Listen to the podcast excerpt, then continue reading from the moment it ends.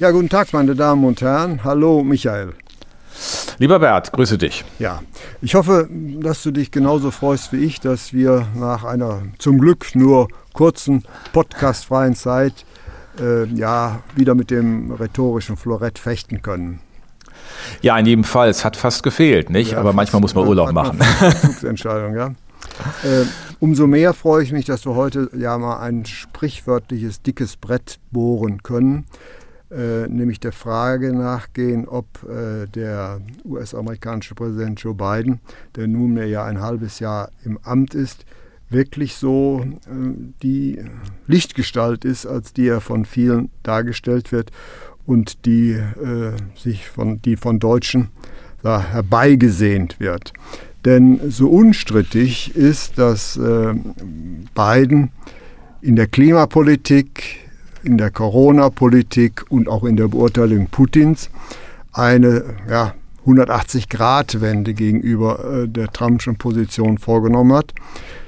Äh, und auch, dass sein Stil ein ganz anderer ist, so kann man aber doch nicht übersehen, äh, dass vieles beim Alten geblieben ist. Der harte Kurs gegen China wird beibehalten. Die von Trump erlassenen Strafzölle bleiben bestehen. Ähm, die meisten Migranten werden weiterhin zurückgeschickt. Äh, die Budgettricksereien, gerade bei dem letzten Paket, gehen weiter. Und an der Polarisierung in den USA hat sich kein Deut geändert. Wie siehst du diese Lichtgestalt? Ja, ich bin immer vorsichtig mit Lichtgestalten. Das haben wir ja bei Obama äh, in besonderer Weise erlebt und er hatte ja einen großen Appeal für viele Deutsche, weil er rhetorisch brillant war, sein Auftritt äh, in jeder Hinsicht professionell und, und charismatisch. Äh, wenn man am Ende auf die acht Jahre Obama zurückschaut, und das gehört natürlich jetzt auch zu unserer aktuellen Debatte Richtig. mit dazu, dann bleibt nicht so viel wirklich übrig, was er über die Rampe bekommen hat. Er hat jeder Präsident am Anfang eigentlich zwei Jahre, weil dann bei den Midterm-Elections sich die Dinge drehen oder zumindest schwieriger werden oder die Mehrheiten erodieren. Und eigentlich hat er nicht viel geschafft. Wenn man es mal daran misst, muss man sagen, gerade auch nach der gestrigen überwundenen Hürde im Senat für das Infrastrukturpaket sind wir da schon einen guten Schritt weiter. Ähm, er hat ein großes Konjunkturpaket durchbekommen. Er hat ein Infrastrukturpaket auf die Strecke gebracht, wo die Republikaner mit, äh, einer, mit 16 Stimmen äh, im Senat ihn, äh, unterstützt haben. ihn unterstützen. Das ist etwas, was Obama nie erlebt hat. Ähm, und das zeigt ja sozusagen die Not eigentlich auf beiden Seiten. Ähm, äh, Biden muss eine Brücke bauen zu den Republikanern hin, um einfach auch äh, in, der in der eigenen Partei äh, wieder eine breitere Perspektive zu verankern in der Mitte. Und die Republikaner müssen das ebenso tun, wenn sie irgendwie dieses Damoklesschwert Trump ein bisschen beiseite schieben wollen. Aber auf der anderen Seite gilt, und das ist für mich die eigentliche Essenz all dessen, was ich auch durch die vielen Aufenthalte in den letzten Jahren in Stanford, die Professur Literatur erlebt habe, dieses Land ist zutiefst gespalten. Es ist regional und gesellschaftlich gespalten und damit ökonomisch und das spiegelt sich im Politischen. Du hast, wenn man das noch sich klar macht, Demokraten und Republikaner heute mit jeweils völlig heterogen, aber in sich homogenen, also völlig differenzierten, aber in sich jeweils homogenen Wählerstrukturen und das war in den 60er und auch noch Anfang der 70er Jahre anders. Äh, sie haben im Grunde sich so auseinanderentwickelt, dass sie ganz unterschiedliche Lebenssituationen adressieren. Nicht? Die Demokraten, die, die, die, die Westküste, die Ostküste und ein bisschen da hinein. Äh, die Republikaner, mal grob gesprochen, die Flyover Countries. Mhm. Und dann gibt es die Battleground States im alten Rust Belt, wo man sozusagen aus unterschiedlichen Traditionen äh, kommend Anker hat und sich versucht zu bemühen. Aber letztlich ist das eine Situation, die eine Verfassungsrealität auch da bildet, die wirklich Funktionsfragen aufwirft. Denn wie kommt man dann zusammen, wenn man mit zwei disparaten Gruppen politisch dahinterstehend disparaten ökonomischen und regional differenzierten, äh, völlig unterschiedlichen Entwicklungen zu tun hat? Naja, aber äh, offensichtlich ist ihm das äh, bis, bislang gelungen. Aber das Kernproblem, was du äh, sagen wir, angesprochen hast, die tiefe Spaltung mhm. äh, des Landes, des Auseinanderdriftens, äh, ist äh, nach wie vor da. Deswegen kann man ja fast sagen, USA ist nach wie vor ökonomisch hochpotent, aber innenpolitisch zerrissen wie eh und je und faktisch nicht, Verhandlung, nicht handlungsfähig. Äh, ja, das geht in der Tat bis, bis zur Frage, ob da Handlungsfähigkeit noch gegeben ist. Es gibt dann so gemeinsame Nenner, die sind relativ klein, aber äh, die mobilisieren deswegen, was du erwähnt hast, die Position Richtung China. Das ist bipartisan, das wird von allen politischen Kräften getragen, weil man auch irgendwo immer gesehen hat, und das ist ja auch ökonomisch in Studien belegt, dass die Importe aus China insbesondere im Bereich der Industrie zweieinhalb Millionen Arbeitsplätze, Arbeitsplätze gekostet, hat. Das ist, das ist für die USA hinterlegt, das ist bei uns anders, aus anderen Gründen, äh, weil wir andere Strukturen haben, aber das hat bei denen so gewirkt. Deswegen ist China immer der Gegenpunkt aus ökonomischen wie auch aus machtpolitischen Erwägungen. Und äh, dann gilt im anderen auch dieses Grenzthema, du hast es angesprochen, der Migration. Er muss da auch liefern. Er kann das Thema mit der Mauer, der muss dann nicht als Mauer machen, aber irgendwie die Sicherung der Grenze ist natürlich für den Souveränitätsanspruch der USA schon bedeutend. Und das Thema äh, wird anders gesehen als in den späten 60er Jahren, als dann irgendwelche äh, äh, liberalen Gesetze möglich waren, die heute gar nicht mehr in der Form äh, weiterzutreiben sind. Also diese, diese Spaltung ist tief und vielleicht noch ein oder zwei ökonomische Argumente. Ähm, es war das große Versprechen der USA, du kannst was werden, du, wenn du mobil ja. bist und dich weiter bewegst. Die Mobilität der Arbeitskräfte ist auf dem historisch niedrigsten Stand seit dem Zweiten Weltkrieg. Die ist im Grunde kaum noch höher als bei uns in Europa wir sind ja traditionell nicht so mobil. Mhm. Aber das war immer das Bild, die amerikanischen ja. ähm, Bürger wandern zu den Arbeitsplätzen, Arbeitsplätzen hin, und, und wir wollen, dass die Arbeitsplätze zu uns kommen. Genau. Das, das und jetzt ist es so. Regionalpolitik.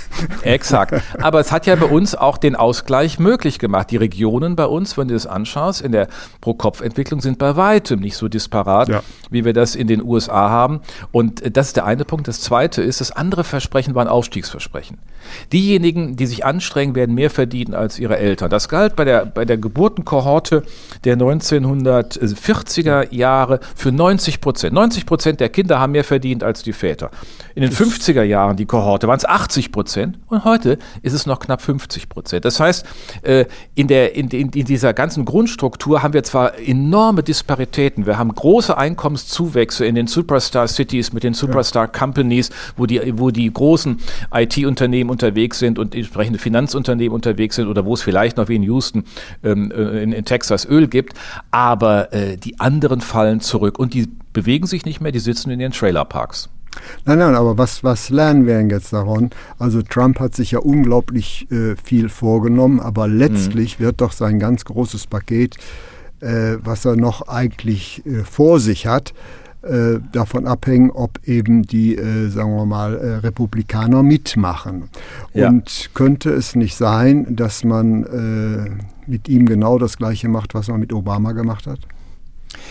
Ja, ich hatte es ja eingangs angedeutet. Ich glaube, dass die Republikaner unter einer anderen Situation sind. Damals äh, war die klare Perspektive, Obama darf nicht erfolgreich sein. Äh, und insofern hat man alles boykottiert und nur minimal Dinge durchgebracht. Und Obamacare war sozusagen das, das schlimme Erlebnis für die Republikaner, dass es auf einmal so etwas gibt, was man äh, sich nie vorstellen wollte, was so grenzsozialistisch schon für die mhm. Jetzt haben sie eine andere Situation. Sie müssen auch, wenn sie nachhaltig erfolgreich sein wollen, irgendwo in der Mitte erkennbar sein. Und dieses Infrastrukturpaket wird von, der, von breiten Teilen, von, von 80 und mehr Prozent der Bevölkerung geteilt, weil die Lage ist einfach so. Wenn du da drüben unterwegs bist. Aber ist zunächst mal ein Dokument des Versagens. Ja, aber äh, insofern akzeptiert man auch, dass dafür was getan werden muss. Also dies in die, die eine große Handlungslinie, Infrastruktur und in den Regionen Möglichkeiten war, durch Infrastrukturnetze, Verkehrsnetze, Digitalnetze. Ich meine, mhm. Ich will dir sagen, als ich da in Stanford war, da ist auch das Internet zusammengebrochen. Da hatte ich auch mal äh, eine Nacht nichts und konnte nicht nach Deutschland äh, mich schalten, wo man immer denkt, das ist da alles automatisch gegeben. Ist es nicht. Und die Lebenssituation, die Verkehrssituation ist völlig katastrophal. Es ist eine Übernutzung dieses Silicon Valley, wenn man so will, wo siebeneinhalb Millionen Menschen wohnen. Und deswegen ist die Evidenz, klar für jeden. Man muss in der Infrastruktur was tun. Die Straßen sind katastrophalen Zustand. Ein Eisenbahnsystem gibt es ja allenfalls ähm, an, der, an der Ostküste. Was du an der Westküste erlebst, ist ja noch Wild-West-Ausstattung. Äh, mhm. So, und das, glaube ich, ist eine Chance und da ist er richtig unterwegs. Die zweite Frage, die er antworten muss, ist Bildung. Denn die Chancen des Einstiegs sind nicht mehr da. Es, es, wandert kein Ingenieur aus Idaho an die Westküste nach äh, San Francisco oder, oder nach San Jose oder, oder nach Palo Alto, weil er dort nicht reinkommt. Er muss, er, er muss sozusagen dort seine Profilierung gefunden haben. Er muss in Berkeley und in Stanford studiert haben oder in, in University of mhm. California in Los Angeles. Und deswegen ist das Bildungsthema so wichtig. Und da werden die Republikaner wahrscheinlich nicht mitmachen. Und wenn die das jetzt verbinden, haben sie ein Problem, wie Pelosi das dieser Tag gesagt hat. Die wird erst im Infrastrukturpaket im Repräsentantenhaus das vorlegen, wenn die Republikaner signalisieren, auch das andere Paket mitzumachen. Und das ist, glaube ich, das große Damoklesschwert. Jetzt haben wir natürlich ein, ein zweites Problem. Ähm, der FED-Chef steht ja zur äh, Neuberufung an. Äh, ist eigentlich Biden nicht gezwungen, Paul, sagen wir mal, eine zweite Halbzeit zu geben? Sonst bricht doch seine gesamte äh, finanzwirtschaftliche Kalkulation zusammen. Nämlich, wenn er Paul nicht verlängert wird, mhm. werden ihm doch die Zinsen um die Ohren fliegen. Ja, sie werden auch äh, mit Paul nicht einfach nur ähm, fortgeschrieben werden, aber ich denke auch mit Blick auf die Befriedung zur äh, republikanischen Seite wäre das gar nicht unklug, das zu tun, Paul eine zweite Amtszeit zu geben und zu sagen, haben wir eine gewisse Kontinuität, äh, Geldpolitik findet immer äh, ihre Professionalität in den eigenen Gebäuden und den eigenen Strukturen, unabhängig davon, wer sie irgendwann mal berufen hat. Und man könnte ja auch sagen, Janet Yellen steht nicht mehr zur Verfügung, sie ist Finanzministerin geworden. und äh, also ich glaube, dass es einfach ein gutes, politisch ein kluges Signal wäre. Ähm, die Zinsen sind ja schon, das sehen wir ja auch dann an den Wechselkursen, an der leichten Aufwertung des US-Dollar zum Euro. Äh, der Zinsspread ist ja da und der wird nicht weggehen. Mhm. Aber wenn äh, ein anderes Land, welches nicht eben die USA wären, eine ähnliche Haushaltspolitik äh, an den Tag legen würde, mhm. würden doch die Märkte verrückt spielen. Ja, klar. Äh, ich meine, man darf immer nicht vergessen, Sie haben im Zweifelsfall noch die Atombombe. Sie haben im Zweifelsfall diese politische, geopolitische. Ja, das ist, muss man ja immer sehen. Ich meine, es ist ja, äh, andere Länder haben begrenzte Möglichkeiten, aber wir müssen mal, schauen wir uns mal Deutschland an. Ich meine, wir haben bei den zehnjährigen Bundesanleihen immer noch negative Renditen. Nicht? Also wenn man das mal vergleicht, äh, also trotz all der Verschuldung, die jetzt passiert ist, insofern äh, ändern sich da auch ein bisschen die Dinge, weil die Kapitalmarktstrukturen andere sind. Aber das, was die USA tun mit diesen Paketen, mit einer Verschuldungsquote über 100 Prozent des Bruttoinlandsprodukts, äh, das würde anderen sicherlich um die Ohren fliegen. Ja, und natürlich einer extrem meines Erachtens unsoliden Haushaltspolitik. Also wir haben ja jetzt schon, eigentlich ist der Staat ja, wenn man sich an die Vollschuldenregeln hält, in wenigen Wochen pleite. Ja, ja. ja so. Und äh, du wirst, das Problem wird natürlich äh, äh, nach wie vor gelöst, aber offensichtlich scheint eine so wenig, ich sag's mal, solide Finanzpolitik offensichtlich dem System nicht zu schaden. Ja, es ist ja so ein bisschen, hat man den Eindruck, das Phänomen auch der Japaner. Ich meine, deren Finanzpolitik hat ja auch hohe Schuldenstände als Inlandsverschuldung ja, ähm, zum Passiert Fort, äh, auch nichts. Passiert auch nicht. Ich meine, wir haben in den USA letztes Jahr äh, eine, eine, äh, also ein Defizit von, von äh, fast 14 Prozent gehabt. Äh, dieses Jahr wird es auch nochmal über 12 sein, nächstes Jahr vielleicht 5 bis 6 Prozent. Ähm, aber wenn man erkennt, dass das in äh, wirtschaftswachstumsförderliche Perspektiven geht, also das Konjunkturpaket plus jetzt die Infrastrukturmaßnahmen, äh, dann ist das, glaube ich, eine wichtige Veränderung gegenüber früheren Perspektiven, wo man gefragt hat, wo geht das Geld eigentlich hin? Denn du bist durchs Land gefahren und dir ist trotzdem die Achse gebrochen auf dem Highway 101. Mhm. Ja, aber dann mal, äh, ja, in deinen Worten kommt ja eine bestimmte Bewunderung äh, zum Ausdruck. Aber welche Konsequenzen hat denn die Politik, die dort getrieben wird und auch die, sagen wir mal, äh, Finanzpolitik, welche Konsequenzen hat die denn für Europa und namentlich für die doch sehr exportabhängige deutsche Volkswirtschaft? Nämlich so ganz konfliktlos ist das Verhältnis zwischen äh, Deutschland und der Eurozone im Allgemeinen und Deutschland im Besonderen ja nicht. Nein, und da liegen auch eher die Herausforderungen auf unserer Seite. Ich meine, wir erleben, dass äh, die Stärke auch des, des, der, der wirtschaftlichen Korrektur in den USA uns natürlich genauso im letzten Jahr ab Mai, ab Juni, Juli geholfen haben wie die Erholung in China. Und diese Abhängigkeiten durch unsere Exportposition, die wird hier markiert, die war politisch gefährdet unter Trump. Die ist nicht einfach weg unter Biden. Ich meine, man hat jetzt zwar äh, Nord Stream 2 äh, quasi eingebettet in eine Problemlösung. So, äh, sodass man sich darüber nicht mehr, nicht mehr keifen muss. Aber es bleibt äh, ökonomisch relevant, wenn wir verteidigungspolitisch unsere Versprechen nicht einlösen. Und das muss auch diese Regierung, diese Bundesregierung gegen sich gelten lassen. Man kann nicht mitspielen wollen, ökonomisch in der ersten Liga und in den anderen Kategorien in der zweiten oder dritten Liga und die Sicherungsausgaben andere äh, machen lassen. Da war ja Trump der hat es nur, wie, wie, du eingangs so schön gesagt hast, der hat es in einem anderen Ton gemacht, aber Obama hat es ja, hat's ja auch schon angesprochen, ja. dass es nicht geht, dass wir da 1,4 ja. oder 1,5 ja. Prozent des BIPs dafür ausgeben. Man kann über die 2 Prozent ja an sich diskutieren, aber es ist irgendwann albern, weil man hat sie vereinbart. Und da war Joschka Fischer Außenminister, da hat er zugestimmt und hat das vereinbart und im Jahre 2021 liefern wir immer noch nicht. Also mein Eindruck, Punkt ist, wir müssen hier Entlastung schaffen, damit wir bei den ökonomischen Themen, bei der Zollfrage und so weiter, die Dinge einfach auch öffnen können. Ja, aber ähm, äh, Deutschland betreibt ja eine völlig andere China-Politik als äh, Biden. Also mhm. Wir machen ja so ja, Freundschaft, keine äh, ja, schwierigen Fragen anstellen, weil wir äh, China nicht nur als Absatzmarkt, sondern als Zulieferer brauchen.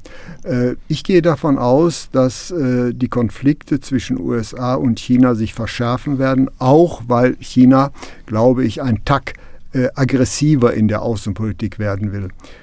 Glaubst du, dass, äh, sagen wir mal, die Auswirkungen dieses, sagen wir mal, subkutanen Konflikts zwischen USA und China äh, ja, für die deutsche gesamtwirtschaftliche Entwicklung auch in der Zukunft so weitgehend folgenlos bleiben werden, wie sie es bislang waren? Also ich glaube, die Gefahren nehmen dann zu, wenn eine künftige Bundesregierung sich da nicht klar positioniert. Merkel hat es ja immer geschafft, auch durch ihre bewusste jährlichen Reisen nach China, nicht nur zu sagen, wir haben da einen wichtigen Absatzmarkt, sondern auch zu, immer zu versuchen, China zu verstehen. Auch durch die, die Breite der, der Reise, also auch, ein andere, auch jenseits von Peking sich Dinge anzuschauen und äh, damit eine sozusagen Gesprächsbasis zu haben ist es, ich teile, was du sagst, dass die Chinesen eine deutliche politische Aggressivität an den Tag legen. Das ist ein gewachsenes Selbstbewusstsein, es ist auch eine ideologische Regression, nicht? Also rückt zu den Wurzeln, äh, 100 Jahre kommunistische Partei und ja. 2049, 50 Jahre Macht der, äh, der Partei und da will man alles drauf setzen, man will die Nummer eins in der Welt werden. Nur die Chinesen wissen am Ende des Tages auch, dass sie das ja nicht alleine mit sich hinbekommen. Und insofern denke ich, äh, liegt da die Chance der Vermittlung, wenn die USA allerdings das Stichwort des Decoupling, also der mhm. Ab Bindung ja. äh, und der, der Entkopplung äh, der Wirtschaftsräume, dann äh, brechen unsere Lieferketten zusammen und dann wird VW sich fragen müssen, wie es seine Marktposition hält, wenn 40 Prozent äh, der VW-Produkte in China abgesetzt werden und das immer noch ein Selbstläufer ist. Ähm, insofern ist diese, diese, diese Gefahr, die das deutsche Geschäftsmodell hat, nicht nur eine über die Dekarbonisierung, da haben wir schon drüber gesprochen mhm. beim, in einer der letzten Runden, sondern auch diesem Thema. Und deswegen ist eine, eine neue Bundesregierung sehr gefordert, hier auf der einen Seite die Position Richtung USA zu stärken durch eine klare verteidigungspolitische und auch europapolitische Position und zweitens aber auch China nicht naiv zu behandeln. Ich glaube, das ist das, was mir gelegentlich bei manchen deutschen Unternehmen immer noch auffällt. Eine gewisse Naivität. Natürlich ist die Marktdynamik hoch, das sind 1,4 Milliarden Menschen, aber es ist halt keine Demokratie. Übrigens geht diese Naivität ja bis hin zu den Grünen, die sich immer dann lobend über China äußern, wie toll die in der Elektromobilität und sonstigen Dingen vorkommen. Das, also das Maß an Naivität ist kaum zu überbieten. Denn was die an Rhetorik äh, auftreten äh, in China, zum Beispiel, äh, was sie alles klimatisch tun wollen, hat ja mit der Realität auch nichts zu tun. Also China realistischer zu betrachten, ähm, auch die Konflikte zu sehen, ohne sie, ohne uns zum Lehrmeister zu machen, ist, glaube ich, die Herausforderung. Und äh, könnte aus der Tatsache, dass es mit fast hundertprozentiger Sicherheit keine zweite Amtszeit Biden geben wird, äh, nicht Risiken erwachsen? Naja, die Risiken hast du ja, A, wer folgt nach? Schafft hm. er es, ähm, Kamala Harris beispielsweise so zu stärken und ihr so viel Raum zu geben, dass sie dann in dieser äh, zentristischen Position der demokratischen Parteien auch für viele wählbar ist? Ich meine, der hat ja eine, das muss man immer klar machen, der hat ja eine Mobilisierung von Wählern erreicht, die hat Obama ja nicht erreicht. Mhm. Äh, der lag ja immer noch also, äh, hinter Trump jetzt in der Wahl vom, äh, vom 4. Ähm, November letzten Jahres. Und das andere ist, äh, wie stark ist der Einfluss Trumps auf die Republikanische Partei? Nach einer kurzen Unterbrechung geht es gleich weiter. Bleiben Sie dran. Ich bin Dr. Falk Stierkart und leite ein medizinisches Versorgungszentrum in Erlangen. Der Job als niedergelassener Arzt ist nicht unattraktiv, aber er scheitert oft schon an der Wurzel. Wenn unser Studiensystem nicht darauf ausgelegt ist, genug Ärzte in guter Qualität auszubilden, wie soll die medizinische Versorgung in Mittelfranken dann gedeckt sein? Die besondere Nähe der niedergelassenen Haus- und Fachärzte ist in Gefahr. Was die Gesundheitspolitik jetzt dringend ändern muss, erfahren Sie auf rettetdiepraxen.de. No. Ähm, äh, und das siehst du ja auch jetzt in den Gesprächen äh, im Senat und den Verhandlungen, dass selbst in anderen Republikaten, äh, Republikanern manche von den Typen einfach auf den, auf den Wecker fallen, die ständig ähm, sozusagen alles äh, versuchen nochmal ähm, äh, zu verhindern und, und äh, gar keine Handlungsfähigkeit über die Parteigrenzen hinweg zu entwickeln. Und insofern ist dieses Risiko, was passiert dann, ich gehe auch davon aus, dass er allein vom Alter her und von seiner Konstitution keine zweite Amtszeit ansteuern wird, ähm, doppelt. In der eigenen Partei, darf man immer nicht vergessen, die Stärke der Republikaner hat auch mit der, mit der äh, Schwäche äh, der Demokraten zu tun, gesamtgesellschaftlich sich aufzustellen und nicht nur identitätspolitisch. Ja, aber das ist ja, ist ja der Fall. Das heißt, in der Bevölkerung, ich sage es mal, glaube ich, ungeschützt, sind die Republikaner tiefer verankert als die Demokraten.